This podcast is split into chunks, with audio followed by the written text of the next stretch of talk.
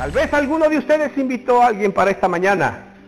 A lo mejor le llamó por teléfono, a lo mejor fue por él. Salió descascarado y dijo, voy para la otra, ¿sí o no? No hay perlas a la vuelta de la esquina. Estas hay que sumergirse. Y hay que agarrar aire afuera y decir, ahorita vengo, voy por uno. Y hasta adentro. Y vaya usted a saber, más de 200 mil veces tiene que invitar para sacar una. Algunos de ustedes, ayer el, el hermano Rubén decía, bueno, a sumergirse todos.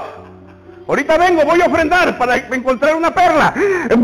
Y para adentro. Esta es una semana no solo para soplar, sino para sumergirse hasta adentro en busca de perlas preciosas. ¿Cuántos dicen amén? Si no, les preparo la copita. ¿De acuerdo? Pero miren lo interesante.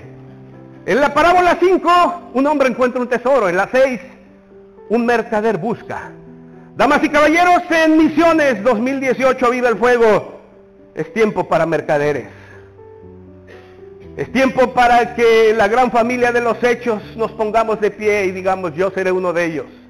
Es un desafío a los mercaderes, a levantarnos como mercaderes, deseosos por encontrar perlas preciosas, perlas finas, mercaderes que busquemos las perlas, busquemos las almas de los hombres como perros de presa, aunque tengamos que sumergirnos, aunque tengamos que abrir 200 mil en busca de una Continuará. sola